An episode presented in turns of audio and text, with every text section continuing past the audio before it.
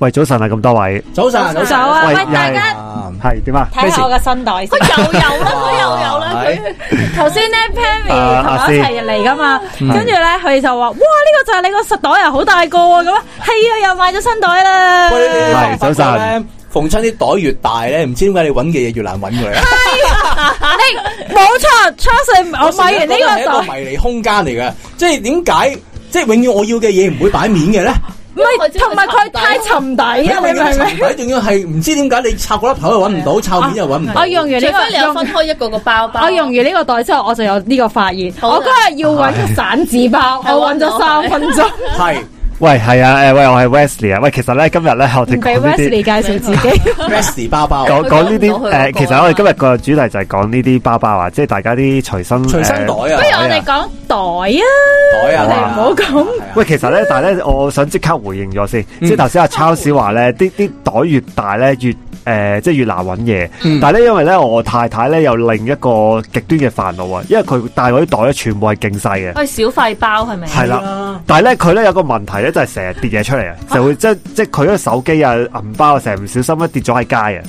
即係嗱，多數我都會即刻發現嘅，但係咧都試過咧，佢係誒誒，因為個袋太細，即係可能喐一哦嗰隻喐咧。 太應該太淺啊，係啦，太太直。淺佢有時誒誒、呃可能誒攞、完銀包出嚟，即係例如可最多可能搭車啊，搭小巴，我明啊，我明啊嘟完之後擺落去，咁佢。拉開咗個係連身環，咁你坐即係嗰陣時可能又靚靚啡啡，即係一坐低咧，佢好容易就將個銀包跌咗出哇佢嚟。啊有同埋咧我哋啊放嘢落袋咧，成日用慣咗咧就唔為意，你唔會望住個袋放嘢落去㗎。係呢個我我認咁變咗同有陣時，如嘅。果個袋太淺，可能咧係放咗一樣嘢，但係就跌咗另外一樣嘢出唔嚟。係咁呢個咧，我只係得一個結論嘅啫 r e s 係 l 你係需要同你太太去揾一個更加適合佢嘅袋。唔係呢個袋就係我啦，佢將啲嘢就擺咗我身 上。咦，其實原來問題已經其實解呢決個咗都啦。 OK 噶，係啦我覺得呢個星紅幾星好啊，唔紅該銀包，係啊八達通八達 通七因因為個因為咧好誒誒，傻啊我我頭先講嗰個情況咧係我太太咧誒，即係喺未結婚之前咧，佢真佢真係試過咧又係小巴晒。命鋪嚟嘅。我以為佢翻出自殺，原來唔其實係佢。兜個圈嚟賺一賺自 Ừ. 己。唔係係佢真係試過咧我哋俾喺啊佢講我哋俾喺佢小巴 上邊咧。 我講埋啊我嗰為句你太太先，好我啊講埋嗰句，啊係佢真係試過喺小巴唔見咗銀包，係咁誒咁而好煩家因因為咧，因為咧我我咧我自己咧就係萬年咧都係帶一個背囊嘅，除非嗰個背囊去到一個已經係已經爛晒嘅地步，我先會換嘅啫。即係你一換一嘅，係一換一嘅，咁我我我就永遠咧，如果你係識我咧，我永遠都係帶一個背囊出嚟嘅啫。咁咁佢哋，咁我太太同或或者我小朋友啦，佢哋有啲咩咧就擺晒我背囊度，衫又好啊，褸褸又好。其實我好少自己私人嘢喺入邊嘅咋，咁咧就就係帶晒佢哋啲嘢出街啦。咁啊，我我屋企個解決方 法就係咁咯。都正常嘅。係通常爸爸會孭重啲啦，譬如話係啊啊大家出街飲水，咁個水樽通常係爸爸孭㗎啦。同啲衫咯，正常啲衫係啊褸啊可能薄褸咯尤。其是小朋友啦，出入啲冷氣地方，點都有件外套嘅，嗯又係係爸爸孭啦，係啊係，啦。咁有陣時俾 錢啊，有啲嘢即係我爸俾啦。 Charles 係另類開始講緊自己嗰個，係啊，我哋都係唔好出聲住啊唔啦。係，其實咧，點解我想講呢樣嘢咧？其實咧，我哋覺得咧，即係我哋都市人啦嚇，即係係 West 咧，其實咧都唔係少數嘅，都係好多人都係得一 個啊，其實嘅啫係啊，嗯係啊，但係其實我諗下，如果你就咁喺你屋苑樓下食個食個飯，你會唔會又都係孭背囊？就真係唔會嘅。褲袋都嗱，其實咧，你會用咩袋咧？唔係我就唔帶袋咯，就係用啊可能手。拎住，拎住銀包，拎住件衫，唔拎住係啊紙巾。诶，呃嗱、其實而家就好少少嘅，因為咧，我而家咧就真係可能诶帶張身份證或者帶張帶埋個屋企鎖匙出去嘅啫，因哦為因為咧而家诶而家诶即係電子支付方便啊嘛，嗯我有我又有個 Apple Watch 喎，咁我基本上咧我差唔多九成九咧嘅付費咧，只要嗰度係因為因為 Apple Watch 又可以有八達通啊嘛，嗯即係其實九九成九嘅付費我都係用我隻手錶搞掂嘅，嗯，其實咧即係話我係如果我落樓下買嘢，我係唔使帶錢嘅。即係應該應該咁講啦，即係你係即係平均最基本，你都有一個袋。诶，裤袋啦，算唔算？唔係，我意思即係誒即係孭上身嘅。 哦，咩上身咩上身，我永遠就係個背囊咯。你唔要用購物袋嘅，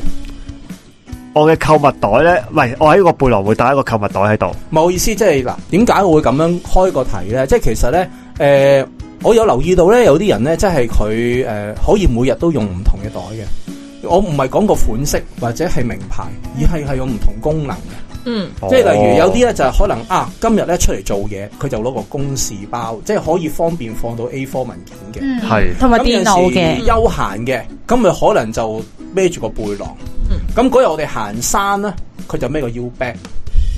咁其實佢係好，佢佢攞嘅袋係好功能性嘅，嗯甚至落街點解咁啊咧？即係好似我咁樣啦，我落街咧又要攞水，又要攞衫，又要攞紙巾。如果有小朋友嗰啲，即係更加有經驗啦。你攞嘅嘢一定唔知呢啲，可能會攞個比較大嘅購物袋。或者可能有拉鏈嘅購物袋，咁哦咁、你就攞住嗰個袋，因為你係落樓下啫嘛，你唔使攞個背囊咁誇張啊。於是咧就會用。不不過所以你其實我想嗯係講下，大家對你哋而家買嗰個袋，或者嗯而家我要你去買一個新嘅袋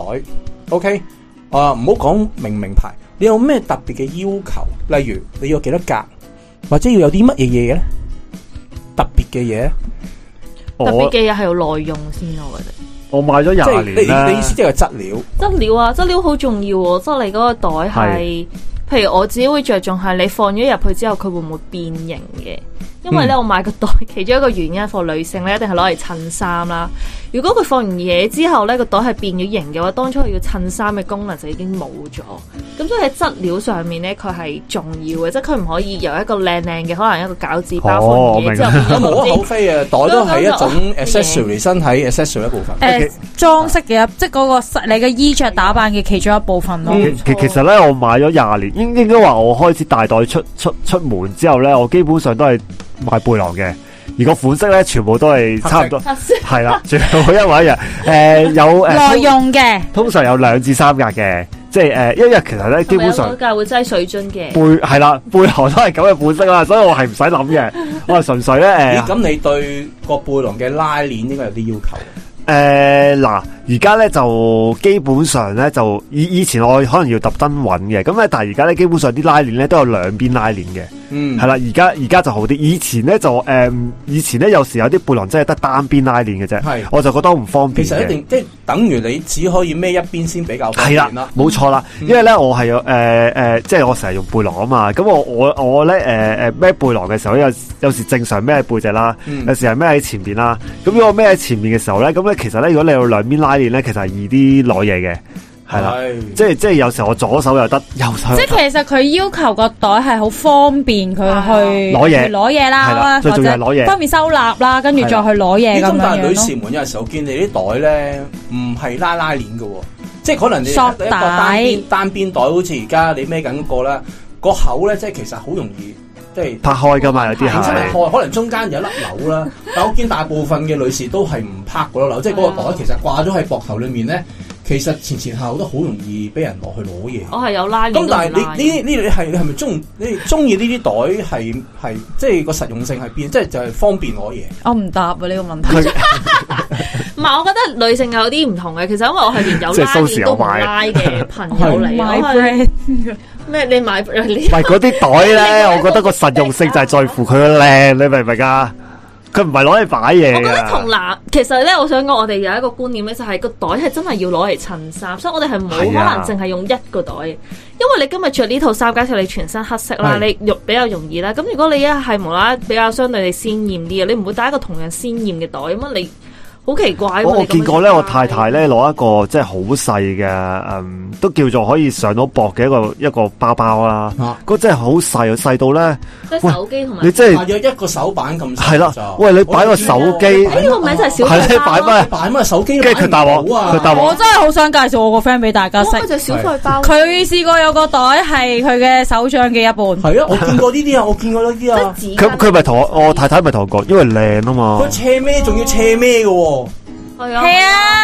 係真係 fashion。我真係認識我呢個朋友，靚啫佢嘛嘅人生嘅袋真係唔可啊以太大。你覺得攞嚟即係擺嘢啊嘅嘅咩？咩？係咪㗎？啊即係我要搞清楚袋唔一定我係袋嘢。係啊，呢個係 yes 啊啱。我想講，同埋袋帶係唔係攞嚟載嘢？to 女性袋帶都係攞嚟襯衫之類嘅。 係啊，即係佢可能咧襯到自己好似好嬌小咁樣啦。真無論大定細，嗱嗱，你都有層我我我我終於明白點解會有人買呢袋咯。我要有少少澄清少少嘅，係我自己嘅角度就係即咧係，蘇時咧，一講呢個話題，我係擰住面望嘅。因為佢唔關事啊，佢嗰啲袋全部係，澄清，澄清，澄唔係，都係清，收線，收線。因為其實咧我自己咧係誒都有少少係因應翻，即係同同 Pammy 一樣，其實係我我自己買袋嘅概念就係可以因應翻我嗰刻中嘅需要嘅。譬如係翻工嘅話，其實我個袋會大啲嘅，係因為我係工作關係啦，嗯有時要出去大活動，我需要有一啲物資啦。係咁其係實個袋大啲咧。係始終好啲嘅，譬方便如係啦，容譬量如大啲有啲，譬如可能有啲文具啊，或者可能有啲物資嘅嘢咧，咁、嗯放埋自己個袋度，就唔好又再拎個環保袋，跟住又即係總之係好累令到自己個身好多嘢，係而好容容易帶漏嘢。咁所以明白，譬如工作上咧，我都會買啲大少少嘅袋去貨做嘢用嘅。係，咁但係咧，譬如誒、呃因為我自己本身有時可能有一啲 event 誒、或者可能正如頭先阿 Charles 講，就可能你淨係落去食個飯咁樣。嗯咁可能我哋會買個細啲嘅誒或者細嘅飯袋咯，我哋叫做嗯係啦。咁其實就可能淨係裝下誒銀包嗰啲啊銀包啊、係電話啊、紙紙巾啊巾啊，可能裝到把遮嘅，因為你唔會知道你落去食飯或者可能有時哦我都哋都啱出嘅，都去。啱嘅。出去做，因為我哋有時可能要出去某啲地，以前啦做 centre 嘅時候，可能要出去某啲地方開會，但係唔遠嘅，兩個 centre 可能係隔一兩個地鐵站，咁你冇拎拎晒個最大嘅袋去即係開會噶嘛，嗯或者去第二啲 centre 傾嘢咁噶嘛，咁就會有一啲咁樣嘅小袋子咁樣樣咯。 咁你咁所以我就會係睇翻嗰刻中需要啲乜嘢嘢去用我個袋，咁係所以我就會買定唔同類型嘅袋去貨翻嗰刻中需要用其咯。實都有啲功能性喺入面，同埋係要配合場合咯。有陣時冇錯係你你去到某啲場合，你真係只可以用嗰啲袋先會比較好睇啲個人。但系其實你問我，我都唔明點解要買小費包嘅，小費包我處理唔到啊嘅。其實即係同你哋兩個一樣係問號嘅啫。其實 係係，都話係個best line頭頭先一個喂，同埋有 thing嚟嘅。一個重點就係你隔離會有一個人幫你去載晒你需要嘅嘢咯。咁呢個唔係嘅我個 friend 係即係佢隔離嗰個攞變咗包完包之後 咧，佢真係用到咁多噶咋？唔係咁，但係你電話都已經誒，佢電話係手揸嘅，喂，長其實呢，期手揸。我想講一樣嘢呢，我唯一呢，就會用其他包包嘅情況呢，就去旅行啦。因為呢，哦誒，嗱，去旅行呢，我照-照有背囊，但係呢，我呢，會另外加個，誒，前腰包。面嘅執咩袋，係啦，前或者面嘅腰側孭包袋，嗯咁呢，嗰個就擺護照同埋一啲，誒，現金。啱嘅。睇身嘅因為咧，因為呢去旅行咧就誒嗱、我盡量都會用電子支付嘅，但係你唔知噶嘛，嗯有有，所以咧我一定會帶定一定數量嘅現金嗯出門嘅。咁啊有現金，跟住又有護照喎，咁我梗係會擺喺一個前邊嘅最地貼方身。嘅地方係啦，咁啊，我我唯一就真係會用下其他包包嘅情況咧，就係、誒，即係去旅行嗰陣啊，嗯係啊、就整咗個即係即係前嘅斜孭袋咁樣樣咯，我有一個旅行專用嘅背囊，係就係旅行先用，因為咧佢個好處咧就係其實有啲似露營嗰啲背囊啊，佢可以攤開晒一百八十度啦，然之後咧佢又可以變大多少少啦，即係佢空，即係佢比即較係。執嘢嘅時候方佢用便係啲。量可以調控嘅容量多係啊，比較容容易量可以調嘅，控同埋佢有唔同嘅細嘅格數嘅，咁所以如果你有啲真係好零零碎碎嘅嘢咧，就可以擠喺佢唔同嘅小格子嗰度咯。咁所以我就覺得即啊哦係我我幾需要呢啲喎我覺啊得。即係所以話你你出旅行，你去旅行更加要，譬如我會帶膠布啊，一堆呢啲咁樣嘅啊物會件係啊咁你哋對嗰啲即係係名牌子嘅袋，你有啲咩睇法咧？我我完全冇研究喎，真 係冇研究。真係完全冇研究，因為咧因為咧質。料方面咧，紙質料方面唔係咧，嗱阿阿阿 Pammy 好重視個質料啊。咁名牌嗰啲質料其實即係理論上係係所以好我好係嘅一個名牌包包都冇嘅朋友，所嗯以我都唔係好知道。你都係問錯人喎，我都啊哦係咁因為因為因為咧誒，我有個朋友專我咪嗰上次咪講啊賣賣袋嗰個包啊，大家聽翻嗰集啦，由即係我哋佢佢 shopping 嗰佢早集幾集啫佢都咁講嘅，佢都咁講嘅。其實咧，名牌子咧，佢嗰啲嘅質料啦，佢嘅車工、車線啊，嗰啲嘢咧係好考究嘅。係認同咁所以嘅咧，其實咧，其實有陣時咧，唔係話因為佢名牌啊，即係拎出嚟可以炫耀，嗯而係的而且確佢個實用性係可以用到好耐。嗯，同埋咧，即係其實點佢點解會成為名牌咧？即係除咗 fashion 之外，就係佢嘅質料啊嘛。係係同埋佢嗰個車口係係好嘛，咁所以有陣時咧有啲誒、呃、當然啦，即係有啲名牌係以 fashion 為主嘅，咁咧、但係其實其實有啲名牌都係以內容為主噶嘛，嗯嗯係嘛、即係誒誒牌子我就唔講啦，即係好多露營用品咧，嗰啲名牌子其實都係好襟嘅，只有你嫌棄佢，冇佢嫌棄你，因為明唔明啊？即係你嫌佢 舊，你嫌佢甩色，你嫌佢乜嘢多過係佢爛咗啦，你用唔到啦。嗯，其實大部分而家香港人嘅袋有幾可係真係用爛到用唔到穿窿，通常都係懷拉鏈咯。係，哦係啊，嗰啲通常因都為懷拉鏈。拉鏈用嗰個量係最多嘅。所以誒，呃再、如果譬如話好誒，成、日都會用嘅話，所以頭先同阿 Bess 講，你係咪會對拉鏈會好有要求咧？嗯系咁咯，因為個係拉鏈通常你都係壞拉鏈嘅啫，係或者你嫌佢肉酸啊，同埋我我用背囊嘅時候咧，因為因為咧你你個個背囊咧攞出嚟都差唔多樣嘅啫嘛嗯，跟住你摸上去喂，咧，咪住後先，我否認啊呢點。 你真係覺得個個背囊都係差唔多？唔係即係诶正正誒每常次呃都常買擺出嗰嚟，個牌子咪得咯。 即係我差唔多買翻嗰個款又黑唔色咁係樣。呢個係嗯你揀啫，你問下 Pammy 佢嗰個去旅行專用嘅唔背係囊咁都啊已經嗰唔嗰啲旅行同專用啊啦。嘛，即係我哦我我就咁醒起，有一有一個情況，我係會掉個背囊，即係係點啊就算連個拉鏈冇問題，我都會掉。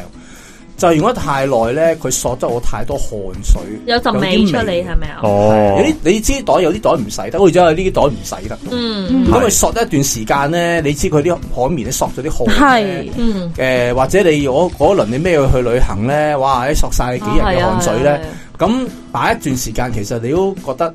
係時候換啦咁樣。係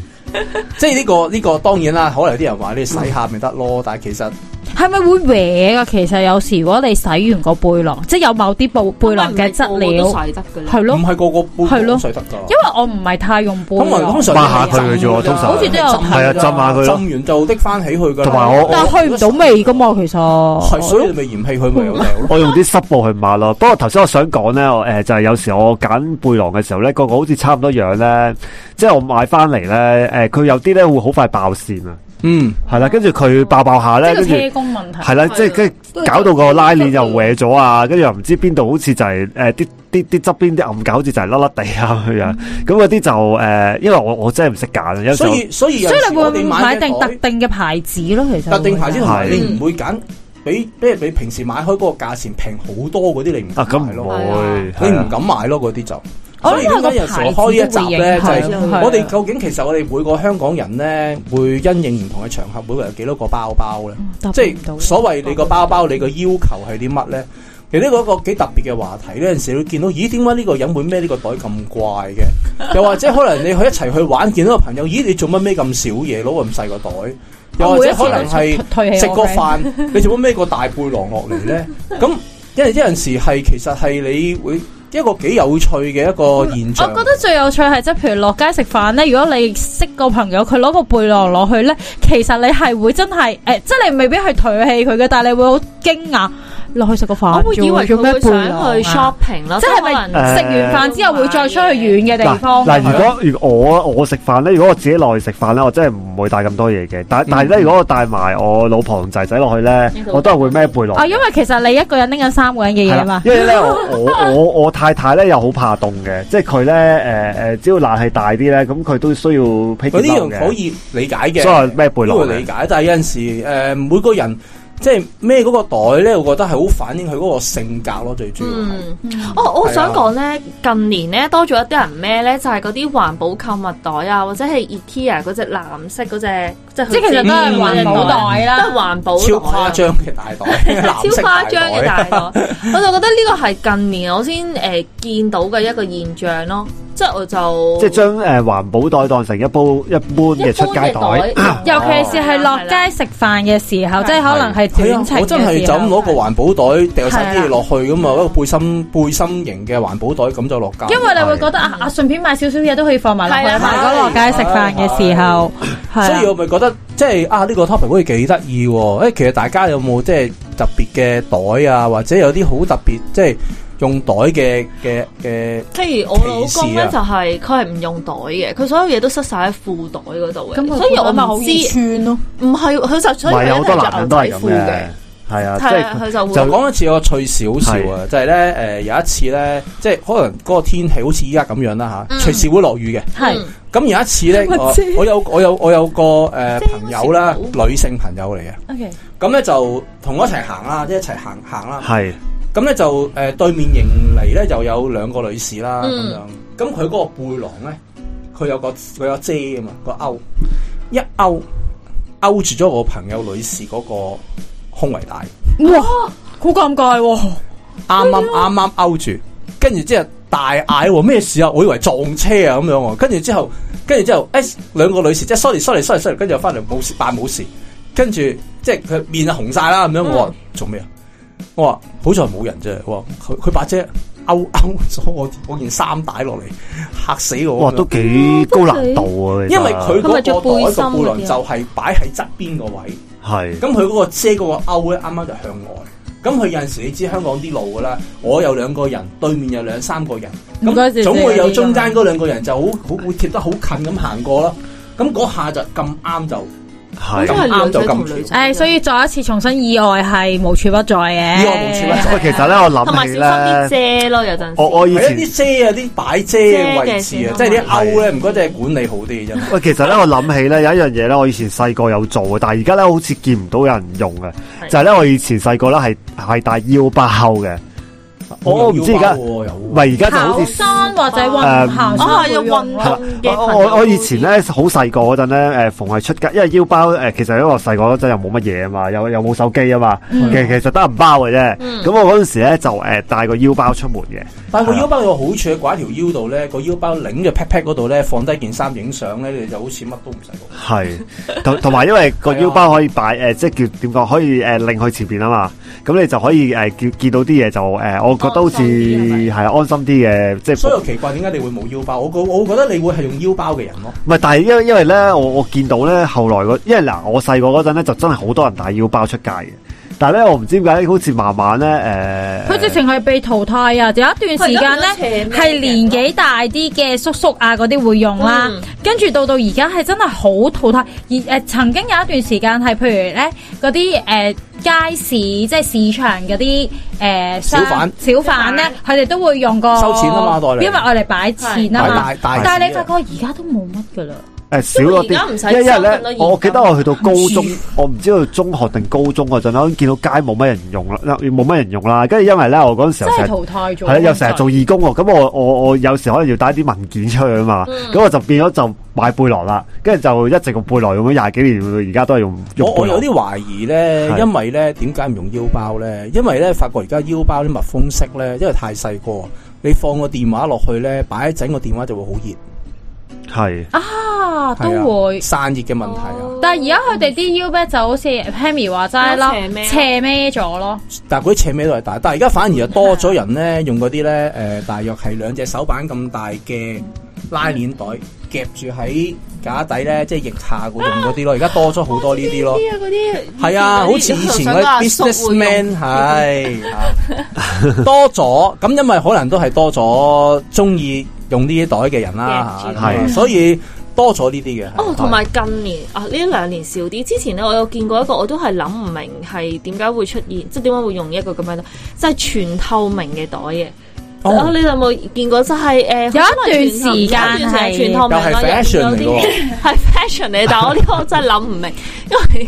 個私隱度真係唔係好唔高。係呢個亦都衍生就係有時。仲要係女士用喎，唔係男士用喎。有時係真係 fashion 影響，即係嗰刻中國潮流影響咗大家買袋嗰個喜好我哦一定唔會嘅，用透明嘅袋。係啦喂，。其實咧，我我有一個咧，有一個問題要請教大家，因為咧都係我最近去旅行嗰陣，誒、誒一個煩惱嚟嘅。因為咧，嗱，你去旅行你誒咩、背囊就即係你隨時即係去遊覽景點嘅時候，嗯你咩背囊啦，咩係啊扯咩袋就重要嘢啦。係啊咁個箧咧就擺晒你所有誒誒衫打雜嘅啊嘢。係啊咁咧，但係咧，其實咧，我咧，我我咧自己仲會帶多一個手提行李嘅。系啦，啊因為咧， 因為我屋企咧得一個箧嘅啫，咁、個箧咧基本上咧就擺晒我诶、呃太太同小朋友嗰啲嘢嗯嘅，咁咧、其實咧我要帶嘅衫，我要帶嘅嘢咧就極少嘅，咁所以咧我用一個手提行李去處理嘅我自己嘅袋嘢，嚟嘅，唔係係一個手提袋嚟嘅。袋嚟嘅咁咧嗯诶，其實嗰個手提行李我點樣点样攞翻嚟我都唔知，唔記得咗啦。即係總之佢係一個好嗯簡好簡單手提，跟住咧诶有個拉鏈，即係好似呃诶即係你意思七 kg 以下又可以係啦擺到係啦係飛機啦唔需要寄倉嗰類。係啦係啦 O K，但係咁啊大佢致上我哋嘅嘅，系啦，嗯咁咧誒我擺啲衫啊，擺啲乜嘢落去啦咁樣。嗯咁因為咧呢呢嚿嘢咧可以攞相機噶嘛。嗯咁咧我有時咧誒一啲重少少嘅嘢咧，例如 iPad 我會擺喺上面嘅，因為咧我誒小朋友冇嘢做，咁佢要有個 iPad 噶嘛。嗯係啦，即係即係其中一一樣嘢啦咁樣。咁咧誒，但係咧呢嚿嘢咧。點講咧？我我平時咧又唔會即係去遊覽景點，我唔會揦住揦住手提行李噶嘛。嗯咁咧誒誒，可能咧有時咧，我我例如轉酒店或者我臨離開之前嗰日，咁我呢個手提行李咧都會擺喺誒酒店嗰度咧，暫時寄存先嘅。嗯，係啦。咁咧，但係咧個問題咧就係因為佢係拉鏈嘅，咁咧佢佢又冇即係冇好似 keep 咁樣咧，可以即係閃腳鎖住佢啊。一個係啦，安全嘅，咁我我即係一個比較大型又穩陣啲嘅袋嚟嘅啫喎，係啦，咁軟咧。身噶咯喎，真我哦我係。唔知大家知唔知咧，嗰啲酒店咧，不過其實大家應該知嘅。酒店咧，你有時寄存啲行李咧，佢只不過係擺喺大堂嘅一一側邊嘅啫。啱啊，係啊，係啊。係跟住誒掛個牌咁樣，係啊咁我有少少驚咧入邊啲嘢咧誒，雖然我盡量已經唔將一啲貴重嘢擺入去嘅，但我都有少少驚咧，即係佢入邊啲嘢唔知會俾人即係攞走啊咁樣樣嘅。即係佢本身唔係一個貨你專登貨旅行用，因為咧其實你講嗰隻袋咧，其實有一啲係專登貨愛嚟製造旅 hand carry 嘅袋咧，其實佢係有雙重位係俾你攞到鎖去鎖住佢噶嘛。係誒，其實咧酒店咧嘅 concierge 嗰邊咧會即係大係堂咧，就除咗大堂經理咧，仲會仲有一個即係嘅，即係行李部嘅嘅誒，我哋叫大佬啦，即係 supervisor 啦。係即係其實你呢一類咧比較貴重又唔想更新嘅咧，你係可以俾佢鎖起嘅。係即係除咗就咁放嗰個箧之係啊外，另外因為嗰個可以特別可 concern。以係啊，你可唔可以特別幫我收起呢樣嘢？咁啊，當然佢會同你做啲登記啦，嗯即係核實翻你身份。你話呢樣嘢我比較重要嘅，我唔想擺喺誒，即係擺埋啲行李寄存一齊。我想你可唔可以擺喺你嗰度先？嗯然跟住之後我先至嚟攞翻。我有呢個服務嘅，係唔需要擔心。係。嗰嗰陣時我，我一個臨時嘅做法就係買有一個細細嘅鎖鎖住佢先啦，即係誒誒，即係鎖住個拉鏈鎖住嘅個拉咋，鏈，等佢冇鎖住個拉鏈嘅咋，係啊，咁啊誒，叫叫做即係我自己嘅心你安，即放係心個 cat 心啦 f e d r a 咯，哦，呢個都可以嘅，係都啊可你以嘅。要同佢講你要同佢講㗎。係如果唔係，佢可能真係正常嚟講咧，就唔會話疊高嘅。咁係但係點知佢擺上個架嗰陣會唔會即係比較重手啲咧？係咁如果你話哦，裡面有啲易碎品，有 computer 咁樣，咁佢都會佢都會特別處理咯。係，咪即即係呢個係我之前去旅行一個少少煩惱啫，係啦。咁咁呢咁個唔唔呢個唔想難煩惱唔難解決 嘅呢個。你應該可能走三四眼中我都唔係煩惱你係嘅，你要講俾佢聽話呢樣嘢係易碎品咯。有陣時可能我買啲薯片，我同佢講我啲餅嚟㗎，biscuit 你唔該唔好咁大力掉啊咁佢都。佢都會都我會嘅我知，因為你我會放落我購物袋，購物袋拉埋拉鏈㗎嘛，佢唔知係咩嚟㗎嘛嗯輕飄飄會佢照掉咯。佢呢個好明顯係唔係好貴重嘅嘢，但係唔碎得咯。系咯，咁佢都會哦，明白我哋會會處理啦，咁樣，咁係佢哋咪會咩咯？係即係可以揾酒店嘅人幫手，大家都係啊係啊有長知識啦，我大哋家。啊，當然睇下嗰個酒店嘅升級去到邊，啊，咁都明嘅，明嘅，明 嘅，明大家嘅。理解下喂，。亦亦都倒翻咗，我諗可能 Wesley 第第二個 concern，其實佢講嗰樣我都突然間喺度諗，呢、個都係有時去旅行嘅煩惱嚟嘅。嗯你住酒店你就話有人幫你擺啫，嗯係如果你住民宿嘅話係係而家多咗好多人住民宿嘅，係啊，民宿會唔會俾你放低㗎？咁但係民宿又唔會咁多人出入咧。梳花好似又 O K，唔係唔係但係咧倒翻轉係你 check out 喎，而家講緊。就因為我嗱，其實我咧我都好我睇，俾你寄寄行李㗎係冇噶冇，即你係。走就走晒。其實咧，誒呃誒，都睇你去邊個城市嘅，嗯即係而家有啲城市咧，佢嗰啲大車站啊都，有 locker，係啊有 locker 嘅，就你即即係你當然要事先做定 research 啦，大概知道邊有 locker，咁你咪通擺常咗都好先都咯用。晒㗎。咁啊係啊，通係常啊都用晒。尤其是你最大嗰啲啊，係啊係啊係啊，因為個個都擺大嗰個轉碟車啊嘛。站，嗰個站係去機場嗰個，你唔使指意。係啊係啊，咁揾因為啲就揾一啲早少人知嗰啲咯， 即係咁講。啊即係如果你住得民宿，你就要有即係即係呢點個講準備， trade 通常 off 住民宿嗰啲都係咁咯咩背囊喂，？其實咧，所有聽眾都咧有，啲其實咧一會開始咧，我我都會提出一個問題咧係好有趣嘅，我亦都好希望你可以幫我解答。係點啊咧？但係如果我哋個袋越大咧，點樣可以縮短我哋揾某一樣嘢嘅時間？哦頭先 Perry 頭先講咗一個一係啊個，我係會分一介袋紹方法㗎。袋㗎，即係我會自己有唔同嘅細袋，咁我就會直接拎個細但袋哦係即你係會揾嗰個細袋，就會個細袋唔見嗰樣嘢。一一個袋中袋我袋中袋中袋中好多個袋啦，即係袋可中能我袋中袋鎖中匙袋，嗰啲會自己擠喺一個呢個袋嘅，咁我一拎出嚟就哦係鎖匙喺入面。 冇啊！我我覺得我我嘅做法就係盡量備用嗰啲袋啦，佢直 接移我咗因為。咁其實你背囊都會出現背因為 㗎，袋中袋有問題就係你可能你有四個袋，你要揾嗰個袋， 都要扎揾咗多四喺個底。啦，咁係你設計嗰個袋嘅唔係，因為背囊咧，背囊就誒嗱、因為我咁講，我就好少買啲得一格嘅背囊嘅，係 通常兩至三哦即係格本，身已經有咁咪啊所以你咪問你起碼有幾多格咯？我而家望你目測都四格三啦，係四格，再再入面有一格，係啦。咁啊誒誒，我最少就買三格嘅，即係起碼誒嗱，通常有一格就係大路嘢啦，有一格就係貴重嘢啦，仲有一格就係啲紙巾 Leslie 個啊。袋係強烈功能性。佢去功能係我真係我我諗完全冇大部分揾，男士嘅袋都係差唔多完全冇諗 fashion 喎。係啊，大部分男士嘅袋完全，賣親都黑色噶啦，有得搞顏咩色？係最易襯，襟用嘅係啊呢正咪擺喺地下污嗰糟陣唔。覺係啊唔係，應該倒翻擺轉地頭下講嘛，其實大家我我自己聽完我哋咁多個，我哋四個講完之後，我覺得其實大家都係誒、呃、對袋嚟講係功能性都重要嘅。只係可能男士，即係可能譬如 Wesley 做例子，就係佢個功能性咧，就係一個袋裏邊咧，完全滿足晒佢所有要求。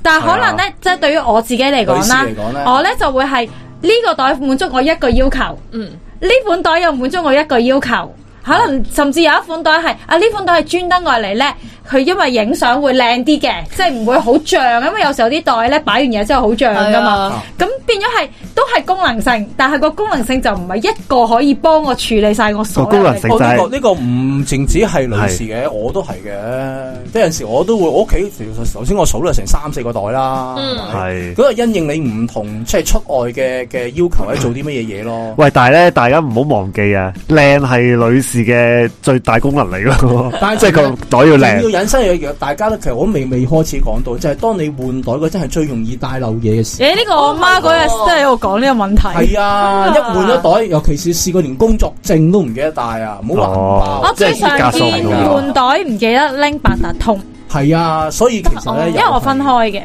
又又係又係一個事件嚟嘅。會唔會因為係嗱？會唔會因為唔想即係擔心換袋而唔換袋咧？唔係啊有有有，冇我想因為講太急啦，唔好換就孭呢個。係係啦阿都 Pammy 有講下先嘅，Pammy 而家又出多咗一個就係為換袋專用嘅耐用袋，你哋有冇見 過？冇，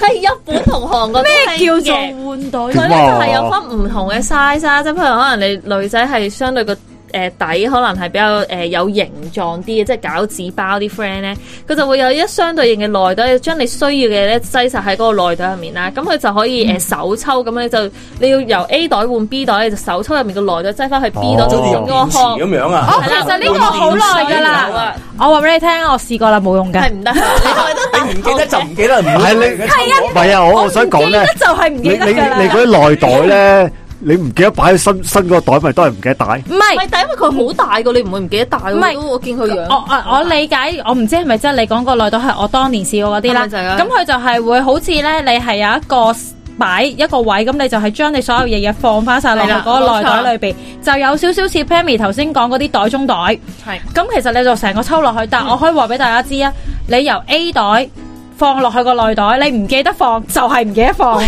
喂，頭先啊阿 Pammy 所講嘅就係話嗯將所有最 core 嘅嘢擺喺個細袋度係啊，咁我轉任何袋，咁我就最 core 嗰個袋，咁你就放過去就得啦，就唔會唔記得嘢啦，咁係但啦。係問題啊，點解我要轉袋？係功能上需要改變。譬如話，嗯我翻工嗰個袋係大袋，我而家哦，我而家誒放假啦，我出街攞少啲嘢，咁、嗯我可能唔需要攞工作證啦，嗯誒唔、需要攞雨遮啦，甚至可能其他都唔需要攞咁多嘅物資啦，我淨係係攞簡單，咁我咪轉袋咯。或或者你根本上可能你平時會擺支筆嘅翻工，你嗯唔要擺支筆嘅，係啦，咁調一調翻轉，可能第日我再用翻呢個袋，我翻工嗰陣發覺，咦，我翻工冇咗嗰啲嘢。擺咗喺另外一個袋度喎，咁樣 咯佢。成日都會發生。咁所以就會係通常都係工作證啦，你你銀包唔會銀包一定係 OK 嘅嘛，係咪係先啊？但係嗰嗯啲甚至門匙、鎖匙都有機會嘅喎。公司鎖匙啊！啊，自己屋企門匙我試過一次啦，咁所以依家我唔用鎖匙啊，用指模啦。哦，咁所以依家嗯咧就好多時就係、誒、轉袋嗰陣咧就係、最容易出事就係、係。大漏嘢咯。呢個係真嘅，尤其是我我係大袋轉細袋嘅時候咧，就會好容易大漏嘢，因為因為大袋容量可以放多啲嘛，咁你細袋得咁樣呆呆個，咁我就有陣時執。我就但係你細袋係通常都唔係翻工先用細袋㗎嘛。哦我唔係，我有陣時翻工都用細袋，因為出我我就好少呢個問題，因為咧我買佢親都係嗰個袋，我個樣咧係。啊，永遠都係嗰個。嗰個袋，唔係我就你點講？啊佢俾佢繼續講。係唔係我就算換袋咧，我買嗰個樣咧，你可能唔察覺我換 咗個新袋。我係其知你實我冇諗住講㗎啦，佢自己爆出嚟嘅 佢啫。係好開心自己淨係用。好 proud of 呢件係啊，我都好會唔少會屋企有兩個一模一樣嘅袋，而係拎錯袋，拎嗰個乜都冇嘅袋出嚟？喂，我真係用到爛我先換嘅，咁我換嘅時候就買個差唔多樣嘅咯。喂，我就係擠翻同一格啊，嗰度。追翻同一格。跟住第二日咧，阿仔又送個袋俾你，爸爸你換個新袋。 唔係，即係我自己就好多時係細換大嘅時候會出事咯。係啊，因為咧有時咧，誒、我雖然我不能理解嗰啲手掌嘅小包包啦，但係咧我自己都會有時有啲細袋，即係可能一啲出席，尤其是可能啲活動，譬如可能飲宴啊，嗯咁、你都唔會想要個太大袋噶嘛，唔係理解嘅，啊咁你就會將咧。誒、譬如可能我直情銀包都唔攞啦，但係平即係誒，淨係攞可能嗯學啊 West 或者可能八達通啊，少量即係總之可以誒、你翻到屋企嘅狀態嘅嘢啦。咁但係咧，當你再翻翻工嘅時候咧，哦你又要換咁咧嗰扎卡啦，或者嗰扎嘢咧，你要放翻嚟銀包，再放翻落大袋咧係好麻，就有機會出事啦。所以呢又或者條叉電線唔記得帶咁樣樣咧， 最近嗰次咧，我去日本咧，我發覺一樣嘢咧，我就其嗰嗰啲朋友問我，喂，點解咧日本嘅啲我哋秋葉原咧，見到有一啲鋪頭專係賣嗰啲掛飾啊、襟章啊，好多好多款嘅、喎。嗯喂有人買嘅咩？咁啊，即係話其實係有嘅，因為點解咧？原來咧嗰啲人話咧，佢哋嗰啲誒小學生嘅書包咧，全部係一模一樣樣嘅。係啊係啊係啊，佢哋係靠呢啲掛飾去適應嗰個書包係自己嘅，真係所以咧要佢掛一個掛飾係唔夠嘅，佢要掛兩三個甚至三四個掛飾咧，佢先可以適應到嗰個書包係自己。因為佢要最 sharp，睇命都冇咁快。咁所以咧，呢啲係咪掛咁嘅飾就意思係咧代？表佢中意嘅嘢啦，佢嘅喜好啦，咁係一個幾特別嘅現象。啊，呢、個我明啊，因為係咧，啊佢都有咁唔係因為咧，因為我哋誒 fans 聚會我。想講話啲袋都一樣，都係因擺埋為一邊咧啊，唔嘛。係啊 fans 聚會，咁我哋誒、收嗰啲嘢自己啲誒、呃我哋啲偶像自己本身係有 brand 噶嘛，係咁你買佢個袋，咁其實哇，你去到一個 fans 活動現場，你就會發覺有廿個、三十個係同款嘅袋哦係啦，啊係啊咁、就會出現頭先 Charles 嘅狀況啦，就係、誒、喂，呢、個袋邊個 㗎？咦咦，喂，邊邊個邊個可以更？放低個袋要拎。誒唔係咁靠個多掛飾咯啊靠個靠掛飾咯掛飾嗯，靠掛飾咯係，就就呢個就真係真係可幾以有趣幫到嘅，我覺得呢個係真係可以幫到手嘅幾有趣係。啊但係我想開誒，希望時間學。你哋嘅小朋友嘅袋又有通常有啲咩嘅咧？或者你哋認識嘅小朋友嘅袋又通常有啲乜？同埋你哋會唔會因為因為其實有時小朋友嘅袋冇乜特別嘢，會唔會唔俾佢帶，或者某啲原因下你要佢一定要帶袋咧？我諗你而家講緊小朋友，佢要孭袋，起碼都小六甚至中一噶嘞噃。唔係㗎，兩三歲嘅小朋友都會孭個背囊仔出街㗎唔嘛，係啊咁個嗱背囊仔呢度裝咩咧？我我諗講多幾分鐘都得嘅，即係嗱嗱小小朋友咧孭得最多嗰個就係書包啦。咁書包咧佢哋就我嗯啊唔誒講書包，我講去街袋。唔係嗱，如果去街袋咧，誒、不過其實我名因為寫喺入邊，出邊就嗱，因因為咧佢佢咧佢個我佢我小朋友有個有袋有個袋嘅就唔係好大嘅啫。其實我誒係俾佢學習去有時誒管理自己嘅財物啊，誒係啦，我就係想講呢樣哎啦，我就係想講呢你樣要啦。你要出入都要顧住呢個袋同。埋佢有時可能幫手拎少少嘢啊咁樣，就係學習學習嘅啫。嗯好乖咁誒，呃佢、又真係冇乜適應嘅，即真係可能會俾人攞走都唔定嘅。即係佢會唔會因為咁樣好好緊張自己個袋出街嘅時候，佢唔會？因為我嘅見過有啲狀況就係咧，兩三歲嘅小朋友咧，其實佢哋都係會有個背囊仔孭出街啦。係咁會孭啲咩咧？就頭先有提過㗎啦，可能佢件衫仔啦，可係嗯能而家要孭個口罩啦，即係孭定個後備口罩啦，誒俾包紙巾佢啦。嗯，咁但係其實小朋友對於呢個袋咧，其實可能佢係冇有乜冇感覺嘅啫喎佢。咪認係啊知小朋友即係佢咧放通常會低自己咗喺揀噶嘛。唔係啊，佢放低咗喺度食飯咁樣咧，走咧就就唔記得咗佢啦一半一半嘅。咁我就係想問下你哋，即係你哋嘅小朋友，你哋會唔會都因為想培養佢嘅責任感，所以佢可能兩三歲你都會俾佢孭個背囊仔？我哋通常俾個名佢噶嘛，譬如話哆啦 A 夢袋，喂你個哆啦 A 夢咧咁樣。嚇，類似類類似似咁咯，同埋係咯。同埋我小朋友都係去到誒、呃小學先有呢個袋嘅。係咯，都係小哦你學。你兩細三個冇㗎？歲，你明白咩兩三歲好似真係冇啊！冇啊，因因因為因為都係係驚佢誒容易唔見啊！即係我我我記得我應該係小學先俾佢嘅，因為因為我見而家好多父母都會有呢個袋，就係、其實我又覺得幾好嘅，即係其實點解我攞出嚟講嗯就係其實我覺得幾好嘅就係真係放佢嚟講，佢有嗰個責任感去孭翻自己啲嘢，又或者。有時佢哋出街食飯，可能佢要玩具，嗯咁冇、理由要，即係可能佢想帶架車車出去咁樣樣啦，咁冇理由架車係屋企人幫佢拎嘅，係咁佢就會可能你要可以揀一個，因為我契仔有呢個情況嘅，佢係好細個，佢兩歲已經有呢個小小背包噶啦。譬如佢話佢出去食飯，佢想攞件玩具嘅，咁嗰件玩具佢要孭喺個背囊裏裏我邊。自己玩具自己帶啊嘛，係啦係啦我咁樣都有樣嘅都我有。唔記得咗幼稚園有冇俾佢啦。不過因為咧誒、呃好似幼稚園都有嘅，因為幼稚園咧就開始學校都孭書包啊，即係佢有誒、呃即係點講自己孭嘅書袋包，即係有孭孭袋呢個概念啊。嗯我唔記得咗係咪幼稚園都有俾，即係但係咧唔會，我記得就冇細到兩三歲嘅，即係起碼佢我記得係入學之後我先俾佢有孭袋咁咯。 OK 而家好錫噶啦，點會俾佢咩嘢但啊？係我我反而覺通常得俾佢裝佢自己玩具嘅啫嘛，一個公仔一架車仔嘅啫。誒衫咯，係啦，衫衫都都未見必得俾到到佢㗎啊，都未必俾佢。但係我我自己即係可能我我覺得其實係每個人習慣唔同啦，每對父母嘅係啦嘅嘅處理唔同咯。不過如果可以嘅話，即係咁當然啦，你誒俾佢孭袋嘅話，有機會你要承受佢會唔見咗啦，或者可能哦即係入擺啲唔邊嘅重要嘅嘢嘢係啦入去㗎。咁即係，但係我又會覺得其實係可以俾佢哋試，因為其實應該都唔會太重嘅啫。咁雖然可能而家有啲父母就會覺得，哎呀，佢到到翻學嘅時候又要孭孭書書包啊包啦，好唔重啊好要佢咩孭咁辛苦啦真係唔好估。多飯啊！係啦我係啦已經有係啦三個袋，仲要又我顧埋佢個袋。但係最爆笑嘅，我係見過咧，佢係有個背囊嘅，啊但係個背囊係姐姐孭嘅，即即哦去出街。即係俾翻少哦佢有個背囊，不如但係個背囊咧係姐姐孭嘅，咁我又覺得呢個就有少少本末倒置嘅。係咁所以誒、呃都想講翻就係、呃啊，其實小朋友幾多歲可以有呢個小袋子，定還是好似阿 Wesley 嘅啊唔係㗎啦，佢小朋友出街嘅嘢都係佢個背囊嗰我都啊係同小朋度友傾㗎嘅。咋。係同佢傾㗎咋？哎，你而家越嚟越多嘢出街，你自己都呢個袋啦，好唔好？不如我同你出都有嘅，佢哋而而家你你仔仔有有有有有，我哋自己孭個袋啦，咁樣咁我咁佢咁佢自己出去揀咯，揀完之後好啦，咁你又你要負責翻呢個袋裡面嘅嘢噶咯喎，嗯拎幾多嘢出去，拎幾多嘢翻嚟，嗯咁你自己 management 咯。嗯，